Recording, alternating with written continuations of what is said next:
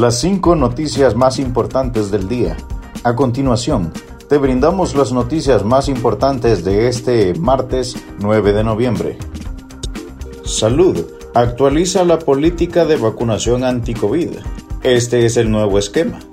Las autoridades de la Secretaría de Salud informaron en las últimas horas, a través de un comunicado, que con base científica se tomó la decisión de actualizar la política de vacunación contra la COVID-19 en Honduras, contemplando la tercera dosis de refuerzo en las diferentes vacunas. Según el comunicado, en su compromiso con el bienestar y salud de la población hondureña a través con los esfuerzos de vacunación contra la COVID-19, considerando la situación epidemiológica nacional de la COVID-19. Se ha revisado y analizado la evidencia científica disponible y se ha establecido una política nacional de aplicación de refuerzo y tercera dosis a grupos de población en mayor riesgo.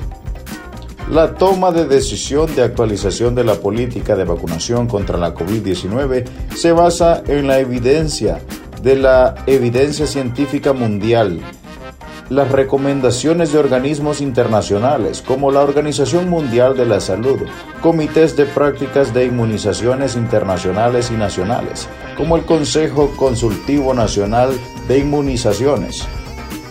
Más noticias nacionales con las cinco noticias del día.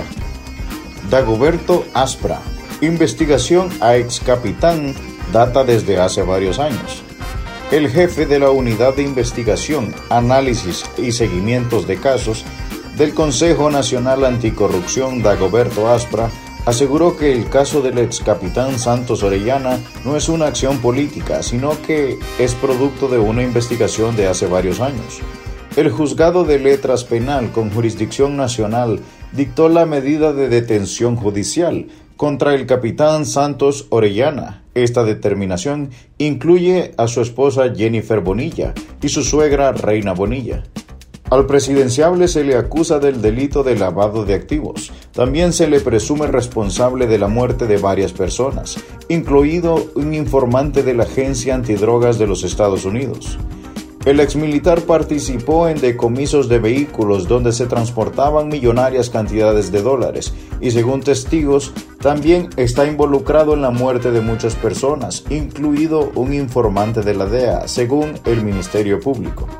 En ese sentido, Aspra reiteró que las investigaciones en el caso de Santos Orellana data desde hace años si buscamos en Internet nos vamos a dar cuenta que la Embajada de Estados Unidos menciona a Santos Orellana en un comunicado del 2016, dijo Aspra.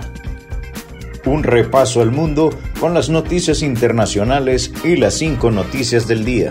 Reportan el vencimiento de unas 25.000 vacunas contra la COVID-19 en Choluteca unas 25.000 vacunas contra la COVID-19 se echaron a perder el pasado sábado 6 de noviembre en Choluteca.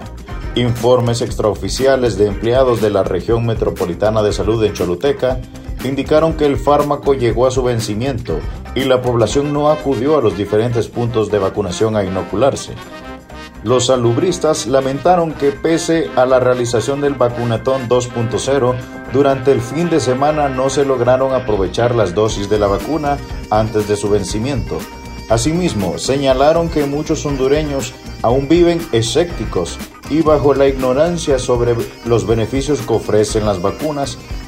El Sistema Nacional de Gestión de Riesgos SINAGER en su último informe reveló que al menos 2.8 millones de los hondureños de los más de 7.1 millón aptos para ser inmunizados no han querido aplicarse la vacuna contra la COVID-19. Seguimos la actualización informativa con las cinco noticias del día.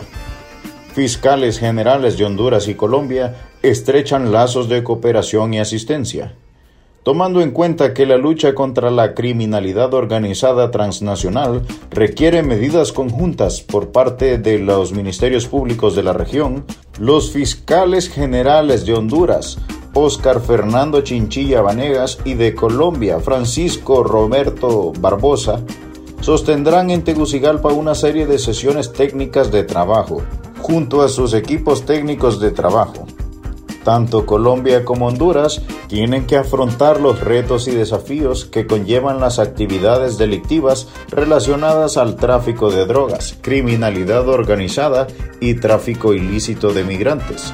Es así que para tener éxito en el combate efectivo de esos flagelos depende en gran medida de la oportuna y fluida cooperación jurídica e intercambio de información entre ambas fiscalías.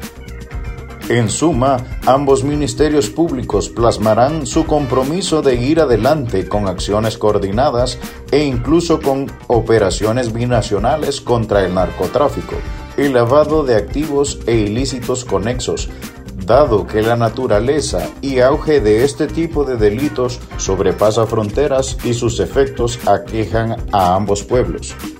Continuamos con las noticias en las cinco noticias del día. Daniel Ortega llama hijos de perra imperialistas yanquis a opositores presos.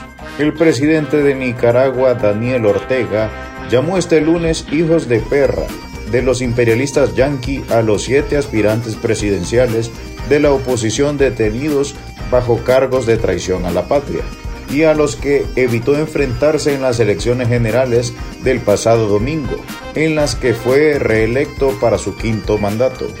Ortega sugirió a los líderes opositores encarcelados se los deberían de llevar para los Estados Unidos porque a su juicio no son nicaragüenses Dejaron de ser nicaragüenses, no tienen patria, deberían de llevárseles para allá, dijo el mandatario. Durante otra parte de su discurso, Ortega pidió recapacitar a los gobernantes españoles, de quienes dijo se están comportando como colonizadores. El ministro español de Asuntos Exteriores, José Manuel Álvarez aseguró que lo del domingo en Nicaragua no se puede llamar elecciones. Han sido una burla al pueblo, a la Unión Europea, la comunidad internacional y la democracia, y exigió la liberación de los opositores y periodistas detenidos. Ortega también criticó a los países de la Unión Europea, donde gobiernan partidos fascistas, los descendientes del franquismo y Adolfo Hitler, y dijo que la mayoría en el Parlamento Europeo son fascistas. Gracias por tu atención. Las cinco noticias del día te invita a estar atento a su próximo boletín informativo.